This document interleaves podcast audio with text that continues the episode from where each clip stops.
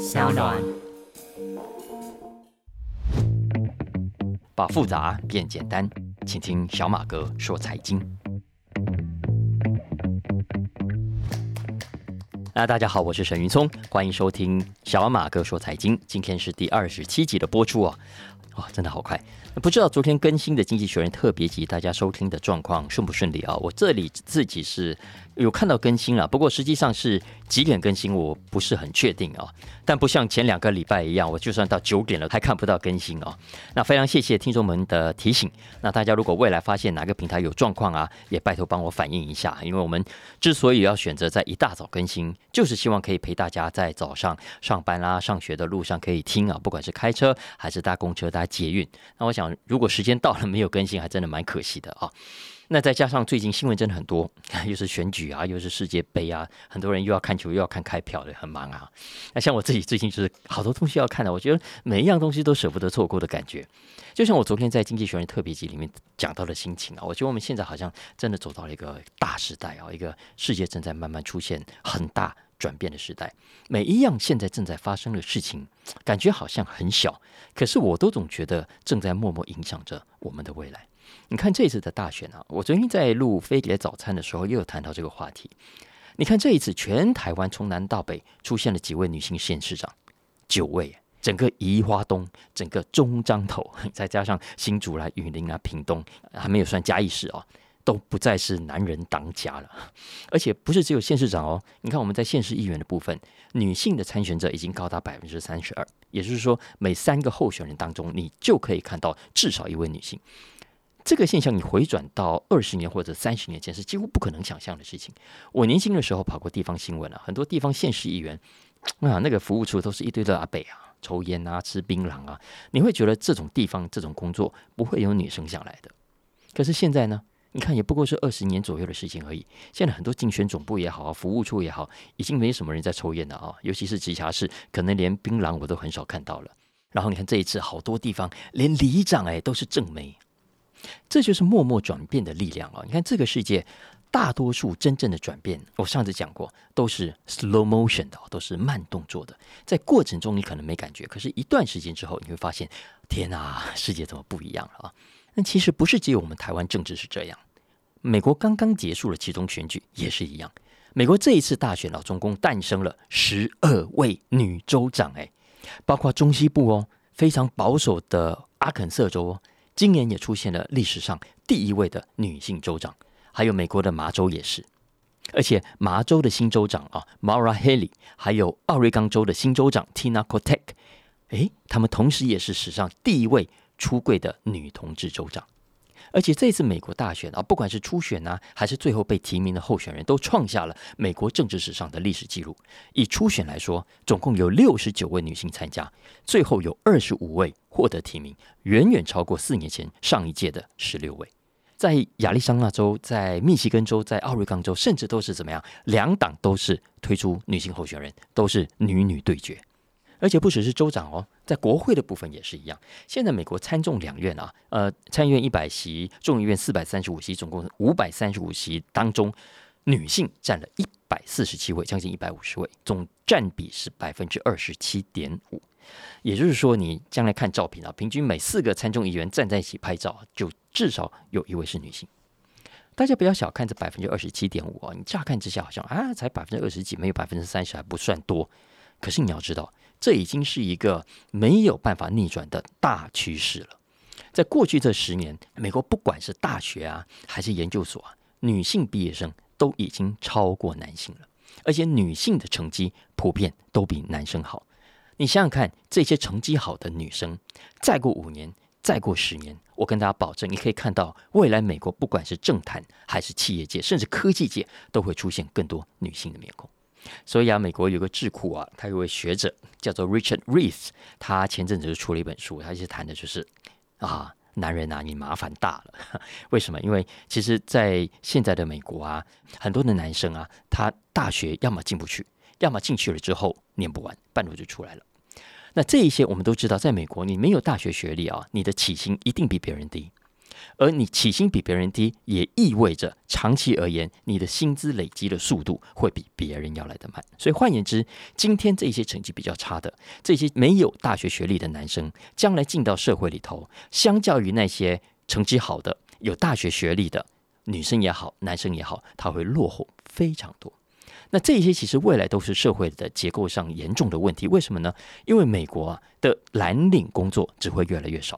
啊，因为知道美国的生产条件本来就不如什么旁边的墨西哥啦、斯里兰卡啦、孟加拉啦等等这些国家啊，所以这种制造业的蓝领工作是一定会不断的继续外移。所以你想想看，你如果大学没办法念完，你也没有办法拿出好成绩，你没有办法做比较高阶的白领工作，你还是只能找蓝领的工作的话，那你未来能够享有的机会也会越来越低。怎么办呢？啊，这其实是一个很值得。正视的一个长期的社会结构的问题啊，当然，Reeves 他他其实也讲，这不是被女人害的哈，女人本来就很优秀，我们也很乐见未来有更多的女性从政啊，未来女更多女性进入企业家。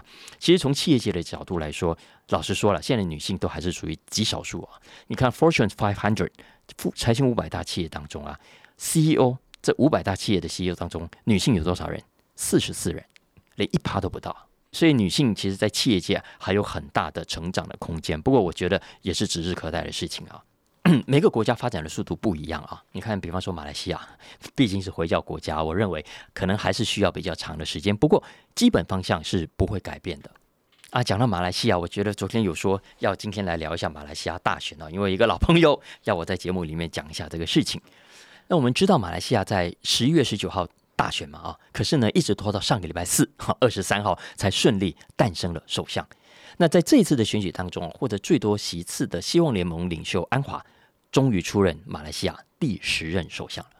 那大家如果在关心这个新闻的话，就会发现，呃，或者你有马来西亚的朋友啊，就会知道，从大选结束十九号到二十四号，安华正式就任的这几天，哇，整个马来西亚人大家心里都悬在空中，都不知道接下来谁会出马来领导这个国家。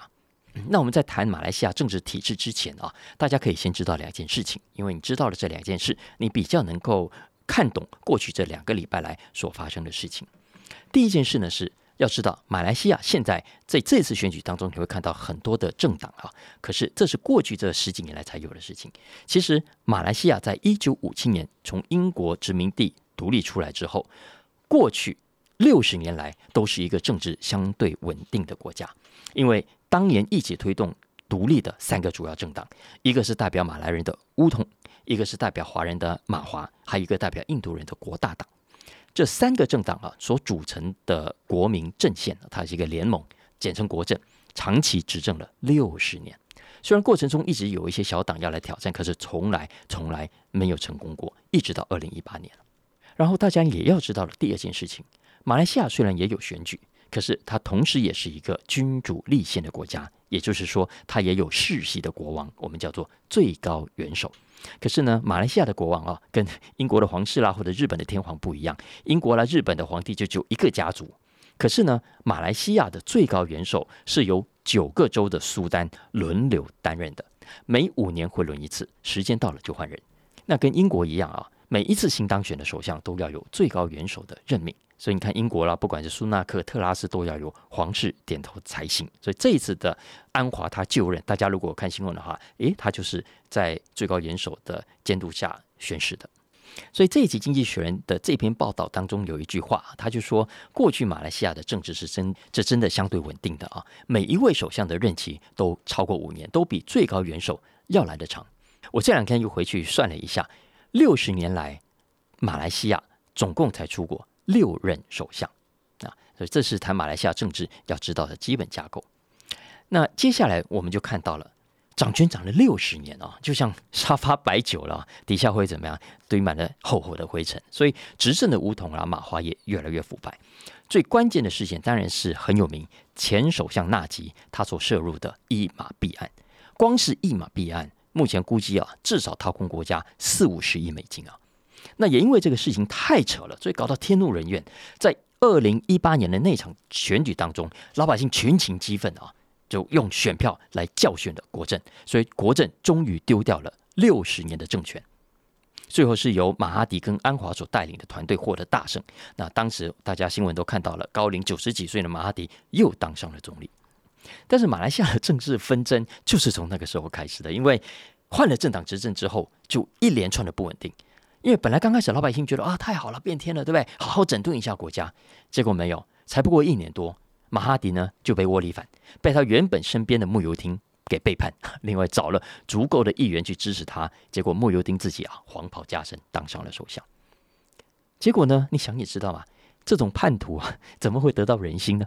你这样子对别人，别人不会这样子对你吗？结果果然，他也是当了一年多之后，而且比马哈迪还短哦，又被武统用同样的手法抢走了他的首相宝座。然后呢，抢到首相宝座的武统呢？加上他当时呢几场补选哦表现还不错，所以他怎么样？他就开始自认哦名气可用。所以如果我们现在就搞选举啊，他可以乘胜追击，把什么什么马哈迪啦，把什么穆尤丁啦，把什么安华都给彻底打趴。他要重新回来执政，所以才有了这一次的大选。结果证明啊，乌统完全打错了算盘，因为在这一次大选当中，乌统马华州组成的这个国政被彻底的边缘化了，在总共两百二十二席的议员当中。整个国政只拿到了三十席，结果反而让安华所领导的希望联盟拿下了最多的席次八十二席，而刚刚讲的那位叛徒莫尤丁的国民联盟拿下了七十三席。但是选后为什么大家心悬在那里呢？因为马来西亚是内阁制的，它要由多数党来组阁，可是现在三党都不过半呢，所以也意味着至少要有两个阵营来合作。呃，不管是。七十三加三十，还是八十二加三十，还是干脆两个最大的八十二加七十三来合作，对不对？可是偏偏这三个党要各有心结，都 彼此都不愿意跟对方合作，所以搞到最后啊，刚刚讲的这个国政过去很贪污、很腐败，让老百姓很唾弃，所以他只剩下三十席。可是，在这种时候啊，他却反而成为了非常关键的少数。如果他选择跟穆尤丁合作啊，就穆尤丁执政了；如果选择跟安华合作呢，啊，就可以让安华当首相。可是经济学人就讲到啊，武统啊，竟然在这个时候搞分裂啊，主席说一套，他底下的议员说的又另一套，有人要挺这个安华的希望联盟，有人呢要挺这个穆尤丁的国家联盟，所以搞到这个僵局非常的乱。所以这几天基本上就是在比赛谁比较愿意妥协啊。那整个过程中。整个过程中，刚刚讲的马来西亚最高元首扮演了非常重要的角色，因为其实过去啊，马来西亚的最高元首跟英女皇一样，都是采取被动的角色。他们被告知啊，谁取得了多数议员的支持，可以来阻隔，然后呢，诶，就宣誓就任啊。可是这一次不一样，这也是第一次啊，马来西亚最高元首变成了主动的调和者。所以那几天哈，我都觉得他可能是在好像在玩这个捏土捏黏土游戏嘛，看怎么样捏，把谁跟谁捏在一起哈，可以捏出一个政府出来啊。所以这也是马来西亚宪政史上非常少见的记录。那当然，最后在最高元首的捏东捏西捏下啊，这样协调下了啊，希望联盟跟国政终于达成了合作的协议，顺利的组阁，由安华出任首相，也让这一次的选举证实了有了一个结果。那我觉得这个事情啊，将来一定会有人，也应该要有人把安华的故事写成剧本啊，拍成电影啊，因为他从崛起的过程到最后，这过程也太坎坷了吧？你看，打从一开始，安华在九零年代以前，他是马哈迪身边的第一号人物，也是未来的政治明星，是马哈迪的接班人。他大概八零九零年代的时候，也也来过台湾招商的啊。那时候我在跑新闻，我在台北也见过安华。可是到了一九九七年金融风暴的时候，安华的主张跟马哈蒂不一样啊，所以两个人就闹翻了。那从此呢，安华就被打入地狱。大家都知道了，一九九九年他因为基建案啊、贪污案啊被拉去坐牢。那后来虽然出来了，可是二零一四年又被关回去，而且他在里面被打到了这个黑眼圈。你想想看，换做是别人，搞不好早就放弃了，早就退出政治舞台了。结果没有想到，他一次又一次的反攻。一次又一次的失败，可是他照样的卷土重来。你看，经过这么多次的失败，这么多年的羞辱啊，今天他终于当上了首相，一雪前耻。而且作为剧本，我觉得他真的很戏剧性的一点是，你想当年一手提拔他，后来又把他打进地狱的马哈迪，你看两个人夙愿多深，对不对？其实马哈迪照理说，他这一次也应该要可以稳稳当选的，你毕竟是这么资深的老将啊。结果没有想到，在今年的选举当中，事情真的没有人料到。五十几年从政经历的他，竟然尝到了人生第一次的败选，自己当上了首相，你的宿敌啊却败选哈，所以这也为安华的复仇故事写下了蛮完美的句点哦。您根本不用什么改编，就是非常精彩的政治剧本。当然了，安华接下来最大的挑战啊，是要怎么样把马来西亚的经济给搞起来啊？那这个当年纳吉执政九年多啊，马来西亚的国库被掏空的很惨啊。然后从他下台以来，一任又一任的首相，真的一个比一个短呢。我刚看了一下啊，马哈迪从二零一八年打败了纳吉之后啊，他在位的时间是一年又两百九十一天。接下来的穆尤丁啊，比他少了几天，一年又一百六十九天。再来的那个乌统啊，他只当了一年又九十六天。你想想看，接下来就是安华了。你看，过去六十年哦，六十年才出了六任首相，可是过去这四年来就出现了四个。所以啊，你看马币啊也被打趴，到现在抬不起头来，马币贬得很凶了。你看前几年台湾不是很多人去马来西亚买房子嘛？因为马来西亚推出什么第二家园计划有没有？可是呢，当时去买的很多人现在都赔惨了。为什么？因为马币大跌。所以你房价就算跌幅没有那么大，可是因为马币贬太凶了啊，所以大家反而是不划算的，大家都赔得很惨啊。讲到赔钱啊，我我一定要来跟大家讲一下过去这两个礼拜来另外一个惊心动魄的故事啊，也就是加密货币圈，加密货币圈闹出人命了。因为最近加密货币圈啊，另外一个热门的话题已经不再是 FTX 啊，FTX 当然还是很热，很多人在查啊。但这个话题已经有一阵子了。小马哥说财经，我也讲了好几次了啊。我想等过一阵子有更具体的调查结果出来，我会再跟大家来分析。但接下来要讲的这个事情，我在飞碟早餐有谈了一点啊。不过因为时间关系，我没办法谈很多，所以我还是要从头到尾给他讲一下。因为这个故事实在有一点让人毛毛的啊。那是这样子的，上个礼拜发生一起事件。香港呢有一家加密货币资产管理公司叫 Amber Group 啊，呃，Amber Group 是几位曾经在 Morgan Stanley 他当过交易员的年轻人合伙开的，我记得是五个了啊。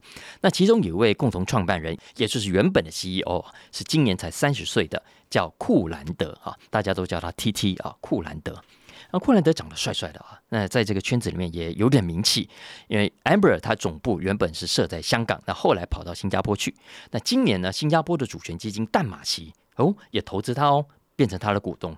所以啊，短短几年之内，Amber 集团的估值已经来到了三十亿美金。所以你不用讲，你也知道，跟这个 FTX 这个 SBF 一样啊，年纪轻轻都是三十岁啊，就已经有钱的要死。而且不要忘了，Amber 还没有 IPO，他们预计要在明年下半年啊去纽约挂牌，所以到时候这个库兰德的身价搞不好还会再翻好几倍啊！因为 Amber 公司啊现在只进行到 B 轮的募资，你看再走几轮，市值一定还会被炒得更高。可是呢，没有想到上个礼拜库兰德传出在睡梦中死亡，这个消息实在太突然了啊！才三十岁，为什么？为什么这么年轻就突然死掉了？而且更神秘的是，直到目前为止，我来录的这一天为止，我一直回头去上网查很多的资料，结果发现，包括他的家属，包括他的公司，包括所有的可以取得的资料，都只告诉大家，库兰德是在睡梦中去世的，其他的没有半点进一步的消息，没有人知道任何细节，他之前有什么慢性病啦，他是否有重大疾病啦，这几天有没有做了什么特别的事情，有没有什么异常啦，完全没有消息。要知道。通常这种完全没有消息、这么知名度高的人，你反而会更加让人起疑。尤其是什么睡梦中死亡，哎，那不是通常都是年纪比较大啊，或者是大家都知道他身上有什么病才会这样吗？哎，库兰德才三十岁，在这之前也从来没有传过有什么重大的疾病，而且大家可以上网去看他的照片跟影片哦，其实就是好好的一个人，怎么突然说走就走了呢？啊，当然我们不能排除他真的就是可能心脏毛病啊等等啊，但是这么一表人才的人走了啊，币圈里大家都很惋惜，可是心里还是有很大的问号，到底发生了什么事？大家为什么心里会有问号啊？其实还有另外一个原因，因为库兰德并不是唯一在三十岁就突然暴毙、突然死亡的加密货币年轻富豪。因为就在短短的不到一个月前，还有另外一位在加密货币圈同样很有名的年轻人死掉了。这个人呢是二十九岁的穆雪吉安，呃，他的英文名字叫 Nicholas m u s h a g e n 啊，台湾我看到有人翻译叫穆雪吉安啊。他本来也是好端端的，但是呢，在上个月底突然被你家发现横尸在波多黎各海边。而且更神奇的是，就在他遇难的几个小时前，他发了一则 Twitter，他说啊，他已经被美国的 CIA 跟以色列的情报局盯上了。他说啊，他的前女友搞半天原来是个间谍，而这个间谍前女友呢，已经在他的笔电里面动了手脚，说要栽赃他。所以啊，他说 CIA 跟以色列的情报局要准备来抓他，要去把他关起来，要来折磨他，把他折磨到死了。然后发了这个推文没多久，他的尸体就被发现了。没有人知道他指的是什么事情，也没有人知道这过程中发生了什么样的状况，也没有人知道他 Twitter 的文章是妄想症呢，还是真正有所本。可是大家可以确定的是，他真的死了。然后到现在为止哦，他的家人也好，他身边的人也好，也同样的没有交代任何额外的原因。所以他的死到底是纯粹的意外呢，还是有什么不可告人的秘密呢？因为哦，墓穴吉安他是 MakerDAO 哦的早期开发者之一，也是一个非常聪明的小孩。很多人都相信哦，他的死恐怕不是意外，背后一定有内幕。而且更重要的是，今天这个事情发生了之后，大家就会问了：为什么？为什么？短短不到一个月之间，一个小小的币圈就有两个原本精力旺盛、三十岁的年轻人？好端端的突然走掉呢？这真的是巧合吗？他们真的是自然死亡，还是意外死亡的呢？还是说他们其实是被杀害的，然后搞得像自然死亡？很阴谋论，对不对？哈，但你很难不怀疑啊。那如果是的话，为什么呢？是情杀吗？是财杀吗？还是仇杀呢？尤其这阵子啊，你看加密货币跌得这样乱七八糟，哎，跟他们的死有没有关系啊？老实说啊，要真说有关系啊。是财杀或者是仇杀，我相信币圈里面很多人是会相信的。为什么？因为币圈牵扯的利益太庞大了。你从 FTX 事件就可以看到，你看里面的账目根本乱七八糟。如果 FTX 都这样搞，你觉得其他同业会有多少比它干净啊？然后这种不干不净的环境啊，最容易怎么样？引来黑道跟一堆三教九流不干不净的人，因为这个当中的甜头实在太大了，也因为甜头太庞大了。所以我看到有些人就开始联想啊，除了我们刚刚讲的，要么真的是自然的死亡啊，要么是被杀死的，然后故布疑阵。除了这两个可能性之外，会不会有第三种可能？大家有没有想到？就是炸死。他们有没有可能炸死？明明没死，但是假装自己死掉，其实他还活得好好的，只是换个身份躲了起来。嘿，就像拍电影那样啊。那为什么要炸死呢？会不会是为了要躲避什么追杀？还是他们根本就密谋好要卷款潜逃呢？为什么币圈又会有人这样想呢？哎，这就要讲到四年前，因为四年前也发生过类似的诈死事件。这个事情啊，我要回头讲到二零一八年，当时的加拿大，加拿大有一家很有名的交易平台叫做 Quadrica。这家 Quadrica 的老板啊，名字叫做 Gerard C O T T E N，大家可以去记下来，去 Google 啊。Cotton 也是非常年轻，他一九八八年，民国七十七年之出生的啊。创业的时候也是才二十出头。那 Quadriga 呢？他短短创立几年之后啊，就成为加拿大当时最大的交易平台，就跟 FTX 一样的风光。那现在啊，其实大家如果不再玩币圈啊，呃，老实说，我觉得很难想象他们这几个年轻人啊，在当年赚钱有多么的疯狂，多么的夸张。我刚讲的 Cotton 啊，他刚创业的时候啊，比特币大概就是一百块美金左右。可是呢，到了很快，短短几年，二零一七、二零一八年，大家都看到行情了，一下子就暴涨到两万美金啊！也就是说，假设你当时一开始啊，你就有一百个比特币，所以一百乘一百美金，大概就是成本一万美金吧，三十万台币。可是你算算看啊，一口气涨到两万美金的时候，也代表着你原本那三十万台币变成了多少？两百万美金，六千万台币。夸不夸张？三十万台币变成六千万台币，然后谁也没有想到，就在二零一八年底，这位 Cotton 老兄啊，他就跑去印度玩，带着老婆去，结果呢，哎，就这样病死在印度，没有人知道为什么。然后呢，印度官方很快就发出死亡证明书。现在大家上网还可以看到，根据他的死亡证明书上面写的死亡原因是败血性休克、肠道破裂。腹膜炎、肠阻塞，其他的不知道了。他的老婆也没有多说什么。而那一年，Cotton 也同样只有三十岁。当时 Cotton 的死啊，如果在币圈人都知道，震惊了整个币圈，因为 Quadrica 总共十几万客户发现他们在平台上的钱领不回来了。为什么呢？因为所有的密码都在 Cotton 手上，除了 Cotton 之外，没有任何人可以打开。现在他死了，去哪里找这个密码？所以据说后来会计师阿宇从电脑里面找到了几个冷钱包，可是打开来看，里面也是空空如也的。钱到哪里去了？所以很多客户啊，在当时很惨啊，因为有人把全部的身价好几十万美金恐怕都赌在上面，结果一毛钱都没拿回来。所以当时 Cotton 的死就引发很多的讨论，因为很多人觉得绝对不单纯啊。再加上一个事情，大家发现啊，原来 Cotton 立了一份遗嘱，这个遗嘱在什么时候立的呢？就在他去世前的十二天。根据这份遗嘱啊，他把他所有的财产。都留给了他老婆，飞机啦、游艇啦、一台二零一七年的 Lexus 啦，还有他的房子，据说总共至少一千万加币左右。所以大家不得不怀疑啊，为什么？为什么一个三十岁的年轻人会突然帮自己立遗嘱？然后为什么偏偏就这么巧，立完遗嘱之后才十二天，不到两个礼拜，他就真的挂了？你说过程中没有猫腻，很多人是不相信的。老实说，如果听众有在看 Netflix，可能就知道这个故事，因为这个故事很有名。后来呢，也被 Netflix 拍成了纪录片，片名呢就叫做《别相信任何人》。它有个副标叫做《追捕加密之王》，Trust No One：The Hunt for the Crypto King。大家可以去找来看。Quadriga 后来破产了啊，那这个事情到现在还在调查当中。所以你看啊，不管是当年的 Carton 的死。